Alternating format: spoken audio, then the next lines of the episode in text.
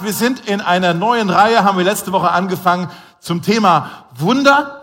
Und wir wollen tatsächlich herausfinden, ob dieser Gott, den wir hier so schön anbeten mit so Liedern, auch heute noch richtige Wunder tun könnte. Nicht nur so Parkplatzwunder, kennt ihr die? Ne, so Parkplatzwunder, so, oh, ein Wunder, ich habe einen Parkplatz direkt vor der Tür gefunden, oh, der Herr ist wieder gut zu mir heute.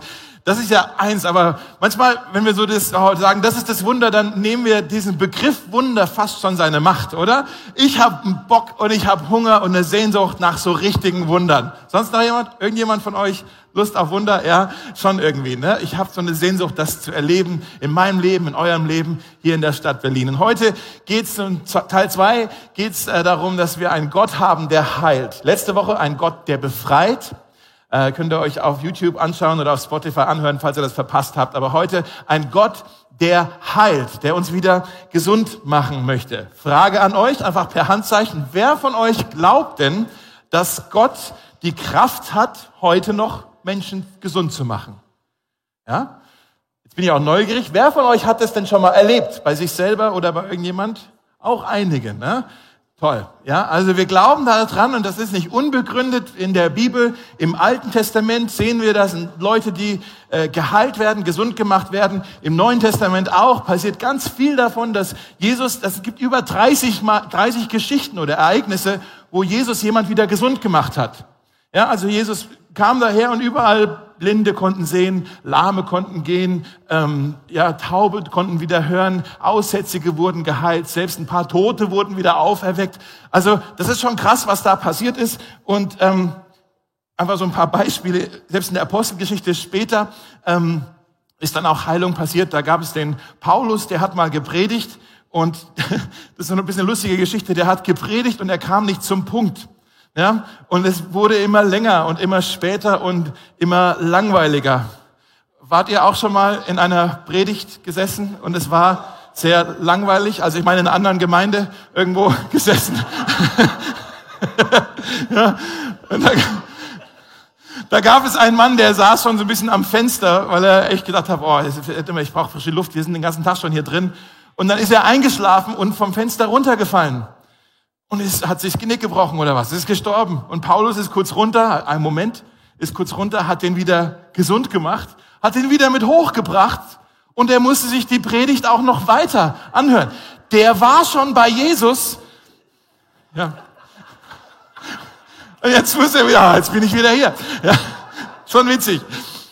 An einer anderen Stelle, auch lustige, vielleicht die brisanteste Heilungsgeschichte in der ganzen Bibel ist, als Jesus mal die Schwiegermutter von Petrus wieder gesund gemacht hat. Da gibt es jetzt Bibelkommentatoren, die sagen, das ist der Grund, warum Petrus den Jesus dreimal verleugnet hat. Wenn du mir in den Rücken fällst, Jesus, dann falle ich dir auch in den Rücken. Ja, keine Ahnung. War ein Scherz, war ein Scherz. Meine Schwiegermutter, liebe Olga, falls du zuschaust heute, ich hab dich lieb, ja? Also, ständig in der Bibel lesen wir das irgendwie, die brachten die Kranken zu Jesus und sie wurden geheilt. Und irgendwie, man liest das so und man ist, man ist es so schnell, ist es so eine Gewohnheit scheinbar, schon was ganz Normales. Ja, schon wieder irgendein Blinder, der geheilt wurde und so. Und ich weiß nicht, wie es euch geht, wenn man das so auch, wenn du schon länger mit Jesus unterwegs bist, dann liest du das immer wieder in der Bibel und dann irgendwann, ähm, irgendwann ist es so, du staunst gar nicht mehr darüber. Das ist so was ganz Normales geworden. Und ich möchte das für mich selber, aber auch für euch, dass wir wieder lernen, über diese Wunder zu staunen und sie aber auch zu erwarten hier bei uns, ja? Also immer wieder haben sie die Kranken zu Jesus gebracht. Heute wollen wir uns eine Geschichte anschauen, wo vier Leute, vier Jungs haben ihren Freund zu Jesus gebracht. Und diese Geschichte schauen wir uns heute an. Und ich ähm, möchte euch einfach ja einladen, das heute ein bisschen zu kapieren, dass so wie diese vier Männer ihren Freund zu Jesus gebracht haben, so dürfen auch wir heute unsere Freunde, unsere Familienmitglieder, unsere Bekannten zu Jesus bringen dass er sie gesund macht, indem wir für Heilung beten. Das wollen wir tatsächlich später machen in diesem Gottesdienst. Füreinander beten. Falls irgendjemand hier ist, der Heilung braucht. Körperlich, emotional, mental vielleicht. Wir wollen später füreinander beten. Vielleicht kannst du dich doch mal ein bisschen damit, äh, ja, ein bisschen damit warm werden mit diesem Gedanken, ob das ist, was dran ist, äh, ob das was ist, was dran ist für dich, ja? Also, wir wollen jetzt mal diese Geschichte lesen. Ihr habt die auf euren Predigtzetteln oder auch hier auf der Leinwand oder für euch zu Hause. Äh, Markus Kapitel 2, könnt ihr mal aufschlagen. Ich lese euch das mal vor. Da steht Folgendes. Einige Tage später kehrte Jesus nach Kapernaum zurück. Das war der Ort, wo auch die Schwiegermutter von Petrus gewohnt hat. so. Äh, die Nachricht von seiner Ankunft verbreitete sich schnell in der ganzen Stadt. Es dauerte nicht lange, da war das Haus, in dem er wohnte, von Besuchern überfüllt, sodass kein einziger mehr Platz hatte, nicht einmal draußen vor der Tür. Und er verkündete ihnen Gottes Wort. Da kamen vier Männer, die einen Gelähmten auf einer Matte trugen. Es gelang ihnen nicht, durch die Menge zu Jesus vorzudringen, denn das Haus war ja voll. Deshalb deckten sie von oben das Dach über ihm ab. Dann ließen sie durch die Öffnung den Kranken auf seiner Matte hinunter. Als Jesus ihren Glauben sah, sagte er zu dem Gelähmten, mein Sohn, deine Sünden sind dir vergeben. Doch einige Schriftgelehrte, die dabei saßen, dachten, hey, wie kann er denn sowas sagen? Das ist doch Gotteslästerung. Nur Gott allein kann Sünden vergeben. Jesus wusste, was in ihnen vorging. Und deshalb sagte er zu ihnen, warum macht ihr euch in eurem Herzen solche Gedanken? Ist es leichter, zu dem Gelähmten zu sagen, deine Sünden sind dir vergeben? Oder steh auf, nimm deine Matte und geh. Ich werde euch beweisen, sagt er, dass der Menschensohn auf der Erde die Vollmacht besitzt, Sünden zu vergeben. Menschensohn war so ein Titel, den er für sich selber hatte. Und dann wandte er sich dem Gelähmten zu und sagte zu ihm, steh auf, nimm deine Matte und geh nach Hause. Jetzt ist er geheilt. Der Mann sprang auf, nahm die Matte und bahnte sich einen Weg durch die staunende Menge. Da lobten sie alle Gott und sie sagen, so etwas, das haben wir noch nie gesehen, riefen sie. Also, diese Story, sie lädt uns ein, glaube ich, unsere Freunde, die nicht gesund sind, zu Jesus zu bringen, wo sie gesund werden können. Und ich möchte euch heute ziemlich knackig schnell drei Dinge zeigen, die wir von diesen Freunden lernen können und dann wollen wir aber auch füreinander beten. Deshalb möchte ich dann euch noch ein paar Tipps geben oder ein bisschen darüber reden, wie wir füreinander überhaupt beten können. Ja, wie machen wir das überhaupt? Und dann wird es die Möglichkeit geben, das auch anzuwenden. Ist das gut? Ja? Ja, finde ich auch.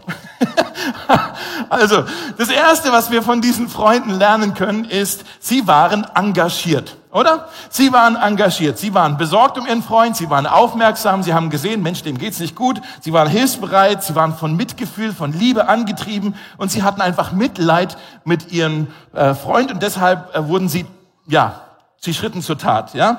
Und überlegen wir nochmal, der Typ war ja gelähmt. Mit anderen Worten, er war darauf angewiesen, dass irgendein anderer ihm hilft, zu Jesus zu kommen. Ja? Und viele in unserem Umfeld, vielleicht auch ein paar Leute hier, die sind nicht nur krank, sie sind auch sonst wie gelähmt von vielleicht Schuldgefühlen oder auch Zweifeln, oh, wirklich zu diesem Jesus gehen oder, oder Ängsten oder einfach den Umständen und sie kommen von alleine irgendwie nicht an Jesus dran. Und die sind darauf angewiesen, dass andere, wir, sie zu Jesus hinbringen, für sie beten. Ja? Und diese Freunde, sie hörten, hey, Jesus ist in der Stadt, das ist die Gelegenheit, komm, wir bringen unseren Freund mal hin. Und dann packten sie an und sie trugen ihn buch, äh, buchstäblich zu Jesus. Es war so ein Gruppenprojekt. Können wir uns auch merken, Gebet für Heilung ist oftmals ein Gruppenprojekt. Ja? Gebet für Heilung ist oftmals ein Gruppenprojekt. Das ist effektiver, wenn wir das gemeinsam tun. Also sie sorgten sich um ihren Freund und sie wollten, dass er geheilt wird. Und es ist jetzt spannend, dass wir sehen, dass was sie vor allem für ihren Freund wollten, war gar nicht das, was Jesus vor allem für ihren Freund wollte. Habt ihr das mitgekriegt? Die wollten ja, dass, dass dieser Kerl gesund wird. Aber das Erste, was Jesus macht, war nicht, dass er ihn heilt, sondern das Erste, was Jesus macht, ist, deine Sünden sind dir vergeben. Bisschen komisch, oder? Der, der wollte doch hier geheilt werden. Jetzt geht's erstmal hier um seine Schuld. Das erste, was, was Jesus macht, ist, dass er ihm die Sünden vergibt. Denn das Größte, was Jesus, müssen wir kapieren, das Größte, was Jesus für einen Menschen, für dich jemals tun kann, ist nicht, dass er deinen Körper gesund macht, sondern dass er dich rettet, dass er dir das Heil schenkt. Und wenn heute das bei jemand passiert, dass sich heute hier jemand entscheidet, Christ zu werden, dass er sagt, ja, ich möchte jetzt auch an diesen Jesus glauben, ich möchte auch Vergebung erfahren, ich möchte auch nicht mehr verloren sein, sondern gerettet sein. Wenn das heute bei jemand passiert, dann ist das das größte Wunder, was hier heute passieren kann. Gibt nichts Besseres als dieses Wunder. Selbst wenn sonst noch andere Dinge passieren, keine Ahnung, dass jemand aus, selbst wenn einer aus dem Rollstuhl aus, äh, rausspringen würde oder jemand Blindes geheilt werden würde oder was auch immer, richtig was Krasses passieren würde, nichts ist so krass, wie wenn jemand Rettung erfährt. Ist, ist uns das bewusst? Das ist das größte, das ultimative Wunder, Heilungswunder, was Jesus an uns tun kann. Und versteht mich nicht falsch, es ist nicht so, dass dass Jesus nicht besorgt ist um unser körperliches Wohlergehen, aber unser Körper ist ja endlich. Er sorgt sich noch mehr um unser geistliches Wohlergehen, denn unsere Seele, sie ist endlos. Ja, das ist ihm also noch wichtiger. Also, die waren auf jeden Fall engagiert. Das zweite, was wir sehen, ist, sie waren entschlossen. Oder? Also, sie schritten zur Tat, sie waren couragiert, sie waren von nichts aufzuhalten. Sie haben auch nicht einfach aufgegeben, als sie da vor dieser vollen Hütte standen und sagen, okay, dann kommen wir vielleicht morgen wieder. Nein, sie waren entschlossen, heute ist der Tag. Die hatten so eine coole Einstellung, so dieses, koste es, was es wolle. Oder? Und dann ist es schon ein bisschen lustig. Das müssen wir uns einfach nur mal vorstellen. Ich weiß, manche von euch sind mit der Geschichte sehr vertraut. Aber trotzdem, stellt euch das mal vor. Die Hütte ist voll, keiner passt mehr rein. Und dann sagt einer, hey, wie wär's denn, wenn wir oben durchs Dach gehen? und dann klettert, dann, dann schleifen sie ihn das Dach hoch und dann decken sie die Ziegeln ab, eine nach dem anderen, ja? Und irgendwann ist da ein Loch da und unten ist Jesus und predigt und die merken irgendwann, hey, ist das Sonnenlicht hier und die, die Leute, die unten sind, die schauen nach oben und die so die vier Köpfe schauen nach unten, huhu, wir sind's, ja? Könnt ihr euch das ein bisschen vorstellen? Ist schon ein bisschen witzig. Ja? Und dann fragen die vielleicht, was macht ihr denn da oben? Ja, wir lassen hier gleich einen äh, runter. Ich fast, wir lassen hier gleich einen fahren, aber das ist was anderes. wir lassen hier gleich einen runter. und dann ähm, machen sie das, das Loch weiter auf und dann, und dann, also okay, was machen wir denn jetzt? Und der eine, der, vielleicht der Gelähmte, sagt noch so, ey Leute, seid ihr sicher, dass das eine gute Idee ist? Und die, ja, werden wir ja gleich sehen, oder? und dann, okay, du nimmst einen Arm, du nimmst einen Arm, ich nehme ein Bein, du nimmst ein Bein. Und dann lassen sie ihn so ein bisschen herab. Und dann merken sie, oh, es sind immer noch eineinhalb, zwei Meter bis zum Boden. Das könnte wehtun, aber er ist ja schon gelähmt.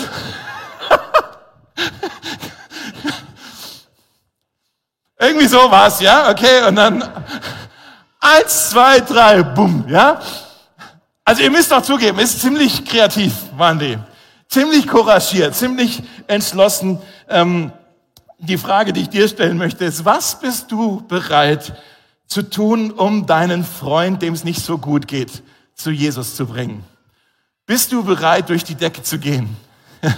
Bist du bereit, den Preis zu zahlen, selbst wenn es was kostet, selbst wenn es peinlich ist? Diese vier Jungs, die waren entschlossen, weil sie sich sicher waren, dass Jesus im Leben ihres Freundes eben ein Wunder tun könnte. Und das ist das Dritte, sie waren erwartungsvoll. Sie waren erwartungsvoll, engagiert, entschlossen und erwartungsvoll. Sie waren äh, überzeugt, dass Jesus jetzt hier ein Wunder tun könnte an ihrem Freund. In anderen Worten, sie hatten Glauben.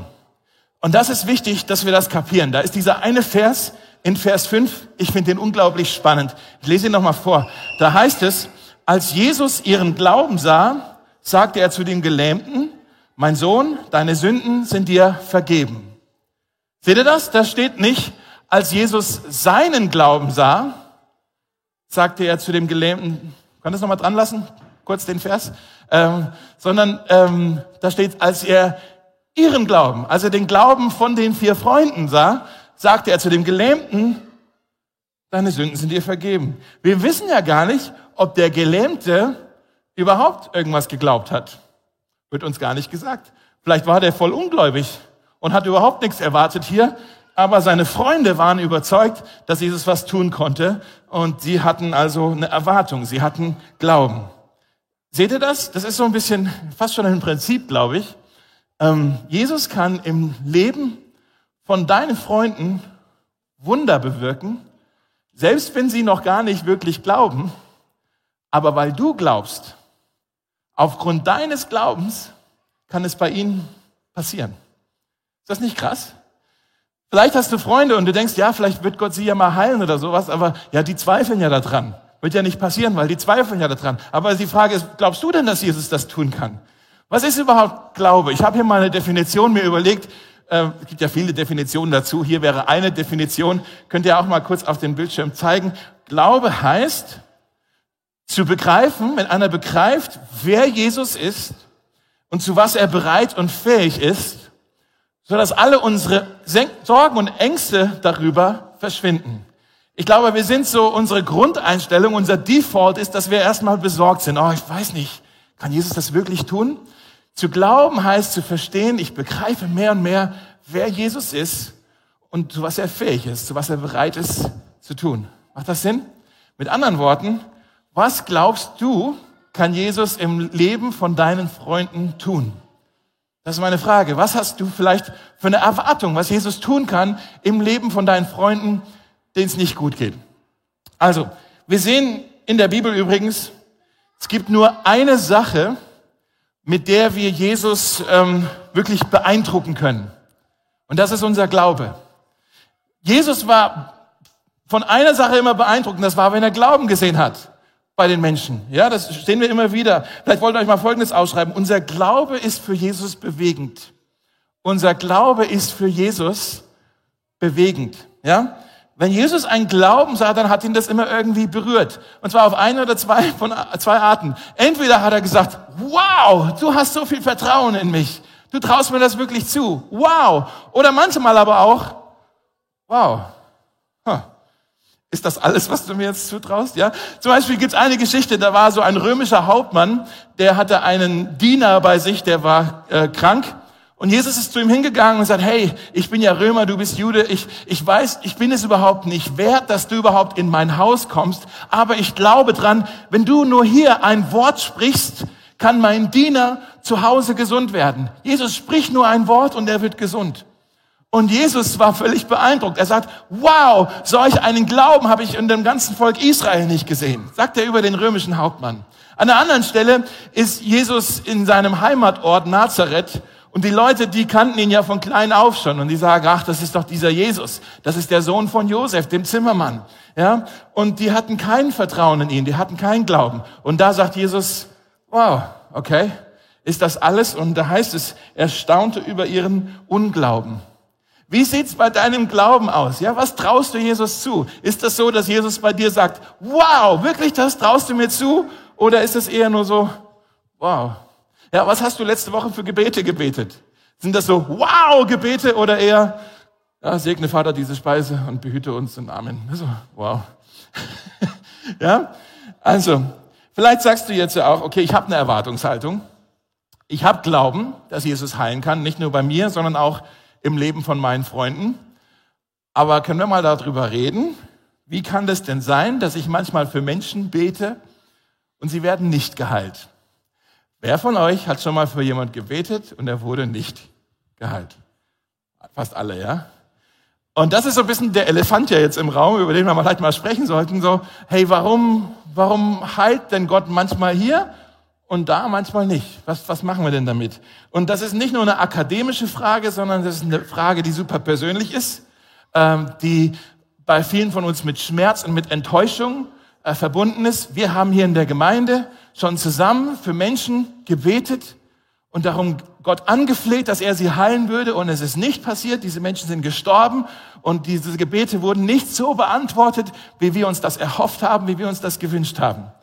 Und das Resultat ist dann, dass wir sagen, boah, das ist ganz schön hart, das ist ganz schön frustrierend, das ist ganz schön irritierend, das ist ganz schön verletzend und man will fast auf, aufgeben, überhaupt jemals wieder für Heilung zu beten, so fast schon als Selbstschutz. Ich will ja nicht wieder enttäuscht werden. Und die, ich will aber ganz ehrlich sein, auf diese Frage, warum heilt Gott nicht immer, gibt es eigentlich keine so leichte Antwort. Wenn du mich fragst, was ist denn da deine Antwort drauf, muss ich dir ganz ehrlich sagen, ich weiß es selber nicht. Ich weiß es selber nicht. Ich weiß, dass Gott in der Bibel nicht immer alle geheilt hat. Ich weiß, dass Gott manchmal Krankheit scheinbar zulässt, nicht verursacht, aber zulässt, weil er damit irgendwelche höheren Zwecke und Ziele erfüllen kann und möchte, die mein Denken übersteigen. Ich weiß, dass Gott kein Wunderautomat ist, wo man einfach nur Glaube und Gebete reinschmeißt und dann kommt unten das Wunder von alleine raus. Ich weiß auch, dass Gott uns eigentlich keine äh, Erklärungen schuldig ist. Ist er nicht? Aber trotzdem ist das eigentlich schon fast so ein Geheimnis, mit dem wir uns ja schwer tun. Ein Geheimnis, dass wir sagen, wir haben einen Gott, der heilt, aber er heilt nicht immer alle. Oder? Das ist krass. Letzte Woche hat mir mein, ähm, mein Bruder Johannes hat mir ein Video zugeschickt äh, von der Bethel Church. Manche von euch kennen das, von der Gemeinde in Kalifornien. Ähm, letzten Sonntag hat dort der leitende Pastor, Bill Johnson hat, heißt er, hat eine Predigt gehalten, drei Tage nachdem seine Ehefrau an Krebs verstorben ist. Die ganze Gemeinde war völlig überrascht, dass er überhaupt da war. Aber er hat gesagt, ich bin doch, ihr seid doch Familie, ich gehöre doch hierher. Und er wollte da sein und stand da natürlich völlig neben sich und hat sich aber hingestellt und ganz ehrlich jetzt so angefangen zu reflektieren vor seiner Gemeindefamilie. Ich fand das total bewegend, wie er sagt, ich weiß nicht, warum Gott die Gebete für meine Frau nicht beantwortet hat. Zumindest nicht so, wie ich mir das gewünscht habe. Ich weiß es nicht.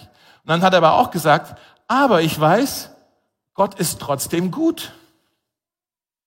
Er ist trotzdem gut.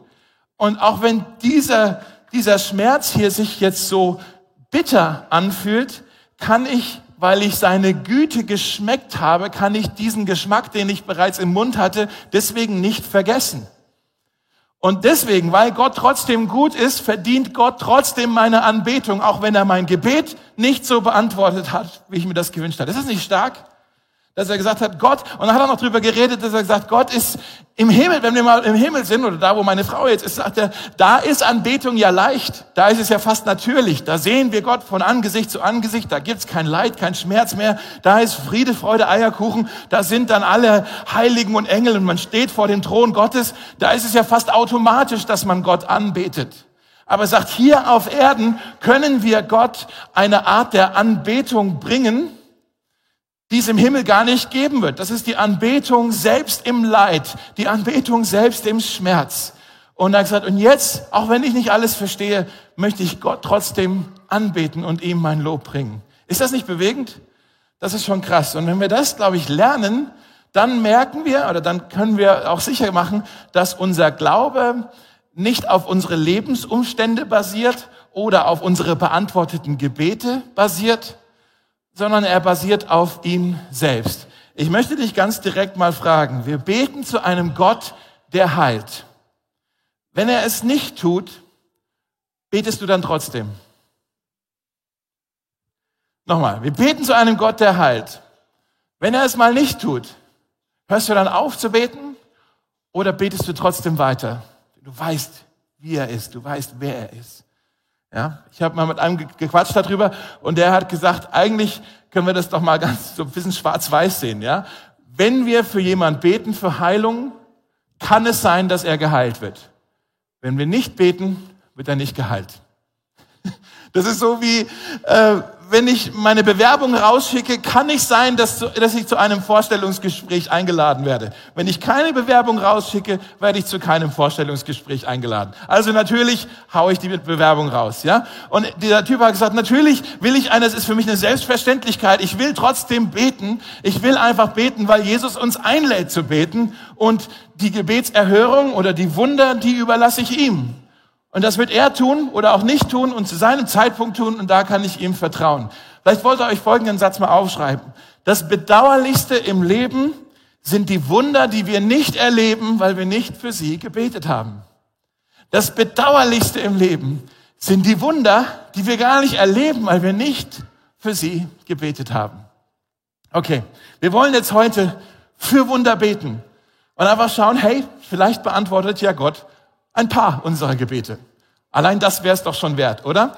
Und wir wollen für Wunder beten, wir wollen füreinander beten, für einfach das, was bei uns im Leben zu tun ist. Aber bevor wir das tun, äh, möchte ich einfach ein paar Tipps geben, denn vielleicht habt ihr das schon mal irgendwo gesehen, so ein ich nenne es jetzt mal ein Heilungsgottesdienst, ja, und das kann ja in alle möglichen Richtungen auch mal ausarten. Und vielleicht seid ihr jetzt schon nervös. Was passiert jetzt heute hier bei Mosaik? Was geht jetzt hier gleich ab? Ja, und manchmal wird es ja auch ziemlich verrückt. Ich möchte euch mal zeigen, wie wir hier, zumindest bei uns in der Gemeinde, nicht für Heilung beten wollen und dann aber auch zeigen, wie wir für Heilung beten können. Und ich möchte den Alex nach vorne bitten, wo auch immer er ist. Da kommt er schon. Ich habe ihn vorgewarnt. Der Alex wird jetzt einfach mal Versuchskaninchen sein. Angenommen, ich bin jetzt der Betende und Alex ist hier und wir beten für Heilung, für, wir können es alle sehen, für dein Gesicht. Es ist alles durcheinander. Ist ein Scherz jetzt, okay?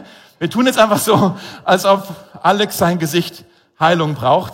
Eine äh, göttliche Schönheitschirurgie. ja? Das erste, was wir nicht tun sollten, wenn ihr es euch ausschreiben wollt auch, ist äh, versuchen irgendwie mit bei Gott durch Argumente zu plädieren. Ja, durch Argumente haben wir das? Durch Argumente zu, nee, haben wir das?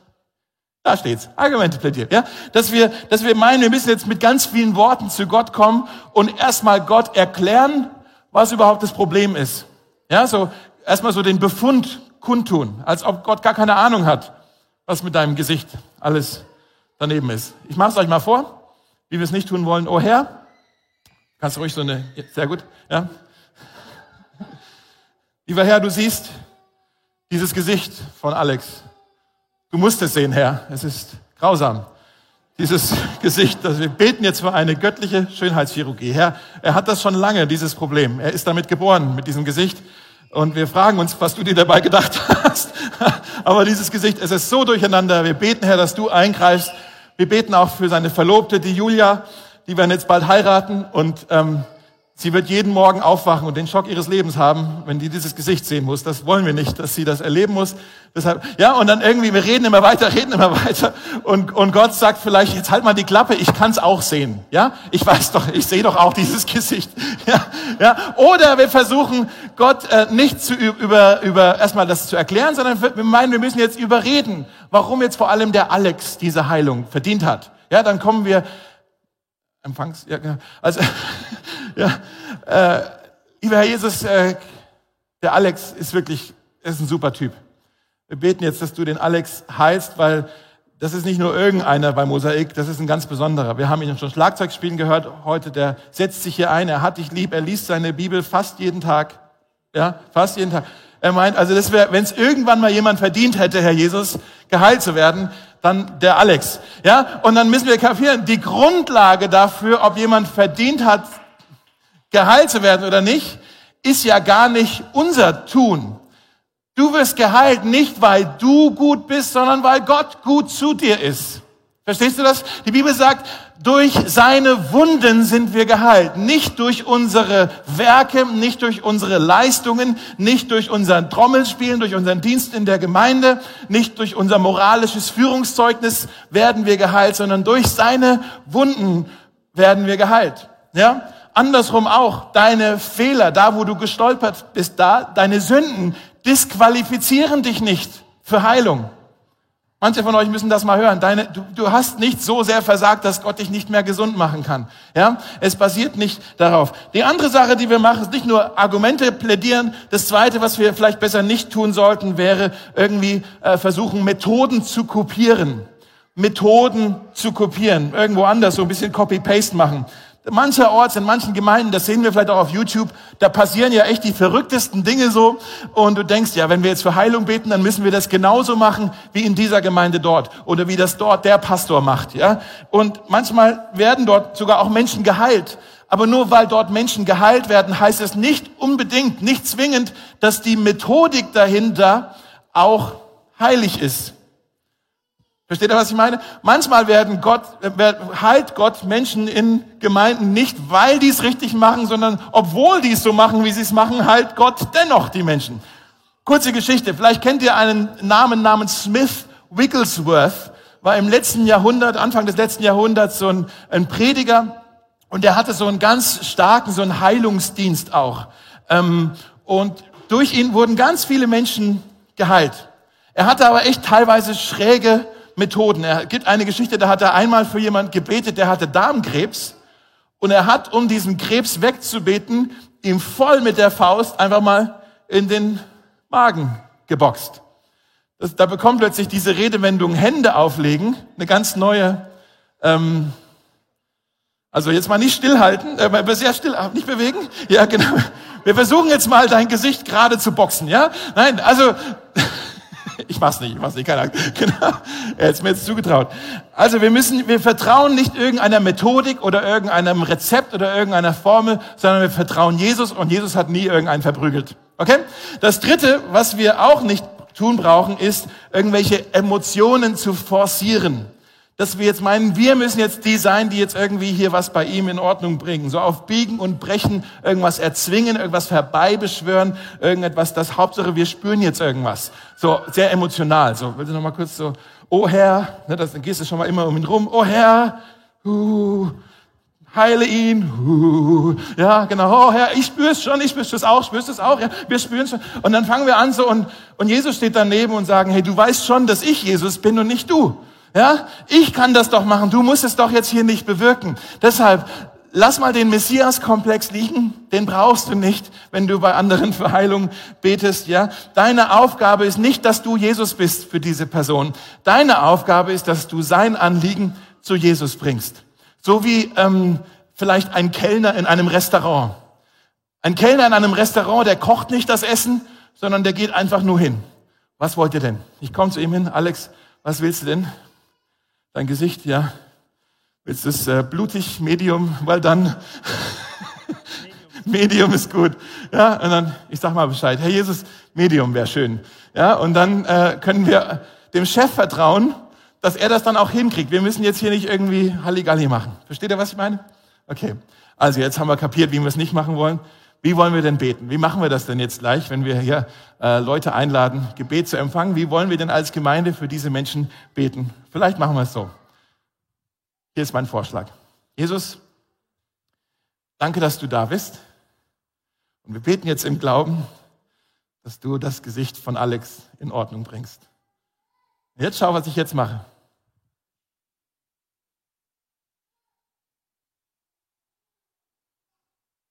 Ich warte einfach.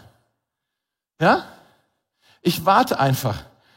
Vielleicht wollt ihr euch folgenden Satz aufschreiben. Wenn wir auf ihn warten, fängt er an zu wirken. Wenn wir auf ihn warten, fängt er an zu wirken. Und je mehr wir warten, umso mehr tut er. Wenn wir auf ihn warten, fängt er an zu wirken. In den Jesaja 64, Vers 3 heißt es, kein Auge hat je einen Gott außer dir gesehen, der an denen handelt, die auf ihn warten. Die auf ihn warten. Also nicht irgendwie volltexten, nicht irgendwie versuchen, eine Methode zu kopieren, nicht irgendwie versuchen, irgendwas zu forcieren, sondern einfach warten und darauf vertrauen, dass Gott selbst auftaucht und Wunder tun kann. Das muss nicht eine peinliche Stille sein, so, oh, jetzt stehen wir hier sehr awkward, ne? So, sondern wir können auch immer wieder, ja, Herr, beten das nochmal, immer wieder so kurze Gebete, aber du musst jetzt keine Seelsorgestunde draus machen. Du musst ihm nicht das Buch der Offenbarung in seinem Gesicht vorlesen oder sowas, ja, sondern das kann einfach, wir warten jetzt darauf, dass Gott kommt und wirkt. Und manchmal sehen wir dann, dass Gott tatsächlich kommt und jemand gesund macht. Manchmal passiert es aber vielleicht nicht, sondern es passiert was anderes. Zum Beispiel wird die Person, für die wir beten, die war vielleicht vorher noch so super angespannt oder super frustriert und plötzlich merken wir, kannst du nochmal, ja, dass da die, ganz wichtig, ja, ohne das, ist die Methode. Ja, genau. äh, plötzlich sagt er so, da, da kommt plötzlich so ein Frieden, der höher ist als alle Vernunft, kommt plötzlich auf ihn. Guck mal, ganz friedlich. Das ist ja ein friedlich. Er hat jetzt an seine Hochzeitsnacht gedacht. Das war eher so das andere Gesicht. Genau. Ja, genau. Okay. Also wir beten jetzt für, für, ähm, für Frieden, ja? Und dann sagt, oh toll, Jesus, das ist toll, dass du das tust. Oder manchmal kann es ja auch vorkommen, dass wenn Gott anfängt zu wirken, das muss nicht passieren, aber es kann passieren, dass das fast so, so eine Art körperliche Reaktion zu sehen ist. Dass vielleicht ein Mensch anfängt zu zittern oder anfängt zu weinen oder so. Zitter mal. Ja, so ist es selten, aber sie zittern, ja. Und was machen wir dann, wenn der anfängt zu zittern? Dann brauchen wir nicht in Panik geraten oder brauchen auch nicht sagen, hey Leute, schaut mal hier, meiner wackelt, meiner zittert, wo ist mein Instagram? Komm, das ist super, für mein, für mein Feed mache ich eine Story. Nein, dann einfach, einfach ganz cool bleiben und sagen, Jesus, danke für das, was du hier tust. mach weiter, mehr davon, ja. Und äh, genau. Manchmal passiert aber auch gar nichts und der steht da wie so ein Stein, total emotionslos. Und dann kann man auch mal fragen, so, und? Passiert schon was? So? Und dann kann sein, dass er sagt, boah, ja, Jesus ist mir gerade voll nahe. Dann sag bitte nicht so, echt, der ist dir nahe? Ich sehe überhaupt nichts. kann doch gar nicht sein. Das geht doch beim, beim Beten überhaupt nicht darum, dass du jetzt was empfängst, dass du hier irgendwie eine Show bekommst von ihm, sondern das, das ist alles zwischen ihm und Gott, was da passiert. Okay? Und dann ganz wichtig, nach einer Weile sagst du dann vielleicht einfach nur, hey, voll lieb, dass ich für dich beten durfte. Ich bete heute Nachmittag auch mal weiter für dich, aber das sind noch zwei andere, für die bete ich jetzt auch noch. Und du kannst wieder hinsetzen oder noch hier so stehen. Und dann ganz wichtig, sage ich ihm noch, Alex, ich hab dich lieb. Oder ich umarme ihn noch oder was auch immer. Ja, oh. ja. Und das ist ganz wichtig, dass wir den Leuten Haupt, das ist, ich glaube, fast das Wichtigste, dass Alex, herrlich, ja. Dass wir den Leuten noch, zumindest noch ein Gefühl von, hey, die sind hier geliebt, dass wir ihnen das noch mitgeben. Denn das Beste, wenn wir für andere beten, das Beste, was passieren kann, ist, dass sie nicht nur geliebt sind, sondern auch geheilt werden, gesund werden, oder? Aber das Mindeste, was passieren sollte, wenn sie nicht gesund werden, ist, dass sie geliebt sind. Dass sie nicht äh, nach Hause gehen und sagen, oh, hat das irgendjemand gesehen, sondern dass sie ermutigt, geliebt nach Hause gehen und das ist besser als gar nichts, oder? Also Leute, ich habe eine große Erwartung, dass Gott jetzt unter uns wirken möchte. Weiß nicht, wie es euch geht. Ich glaube, ein paar Dinge passieren heute. Ich bin heute Morgen aufgewacht und habe gesagt, heute werden Leute geheilt beim Mosaik. Ich glaube das. Ich glaube das für euch, wenn ihr selber nicht glaubt. Ja, so. Ähm, ich glaube, dass was passieren möchte und ich habe da eine Erwartung, dass Gott da noch mehr für uns hat. Wir haben als Gemeinde da schon einiges erlebt mit Gott, aber ich, ich habe eine Sehnsucht, da noch mehr zu erleben. Deshalb, ich wünsche mir, dass wir das lernen, so wie diese Freunde, dass wir das lernen, entschlossen, engagiert und erwartungsvoll unsere Freunde uns gegenseitig zu Jesus zu bringen und füreinander zu beten. Deshalb, ich möchte jetzt äh, einfach die Einladung aussprechen. Ähm, wenn du sagst, in meinem Leben gibt es etwas, ähm, dafür möchte ich gerne heute Gebet empfangen. Da ist etwas in meinem Körper oder in meinen Emotionen oder bei mir mental, etwas, was nicht gesund ist. Und ich habe heute auch die Hoffnung, vielleicht auch nur einen kleinen, einen kleinen Glauben, aber ich habe heute die Hoffnung, dass Jesus mich heute auch gesund machen möchte. Wenn du das bist, kann ich dich bitten, etwas brutal Mutiges zu tun und einfach da, wo du bist, von deinem Platz einfach aufzustehen. Du musst nicht nach vorne kommen, einfach da, wo du bist, aufzustehen. Wenn irgendjemand heute hier ist, für den wir beten dürfen, steht einfach bitte jetzt auf. Bisher ist es einer, zwei, sehr schön, drei, noch mehr. Es ist herrlich, genau. Steht gerne noch mit auf. Ähm, und vielleicht spreche ich die Einladung noch etwas weiter aus. Wenn noch jemand hier ist, der sagt, okay, ist nicht bei mir, aber bei mir wirklich in meinem unmittelbaren Umfeld, nicht irgendwie die Katze von meinem Onkel, den ich eh nie sehe, aber in meinem unmittelbaren Umfeld, in meiner Familie, in meiner WG ist jemand, der oder die ist nicht gesund. Und ich möchte heute stellvertretend für diese Person aufstehen. Möchte ich dich auch einladen, aufzustehen an dieser Stelle. Mega, cool. Okay. Ihr anderen, die noch sitzt, ähm, schaut euch mal um. Das sind die Freunde, die äh, wir zu Jesus bringen dürfen. Und wir müssen dafür nicht mal die Ziegeln abdecken, sondern wir können jetzt einfach da, wo wir sind, ähm, für diese Menschen beten. Äh, ich möchte euch gleich einladen. Vielleicht äh, kann der Petro schon mal kommen, ein bisschen Klavier spielen. Ja, ich möchte euch gleich einladen, dass ihr, die ihr drumherum sitzt, einfach genau das tut, was ich hier gerade versucht habe, mit Alex vorzumachen. Ganz unspektakulär. Ihr müsst gar nichts hier irgendwie kreieren, sondern einfach dahin geht und einfach euch vielleicht kurz vorstellt und sagt, hey, äh, wie heißt du? Wo tut's weh? Ja? Und du brauchst auch nicht die ganze Krankengeschichte. Wir sind, die meisten von uns sind nicht Mediziner. Wir brauchen es eh nicht wissen. Du kannst einfach dann sagen, wenn du jetzt aufgestanden bist, bei mir ist es das Knie oder bei mir ist es äh, was im Herzen oder so. Und wenn es angebracht ist, kannst du vielleicht auch deine Hand auf die Stelle legen, wo es weh tut. Wenn es nicht angebracht ist, lass es bitte sein. Und dann wollen wir einfach äh, für diese Sache beten. Falls du online zuschaust, auch an euch. Schreibt, vielleicht sind mehrere von euch da, schreibt einfach im Chat.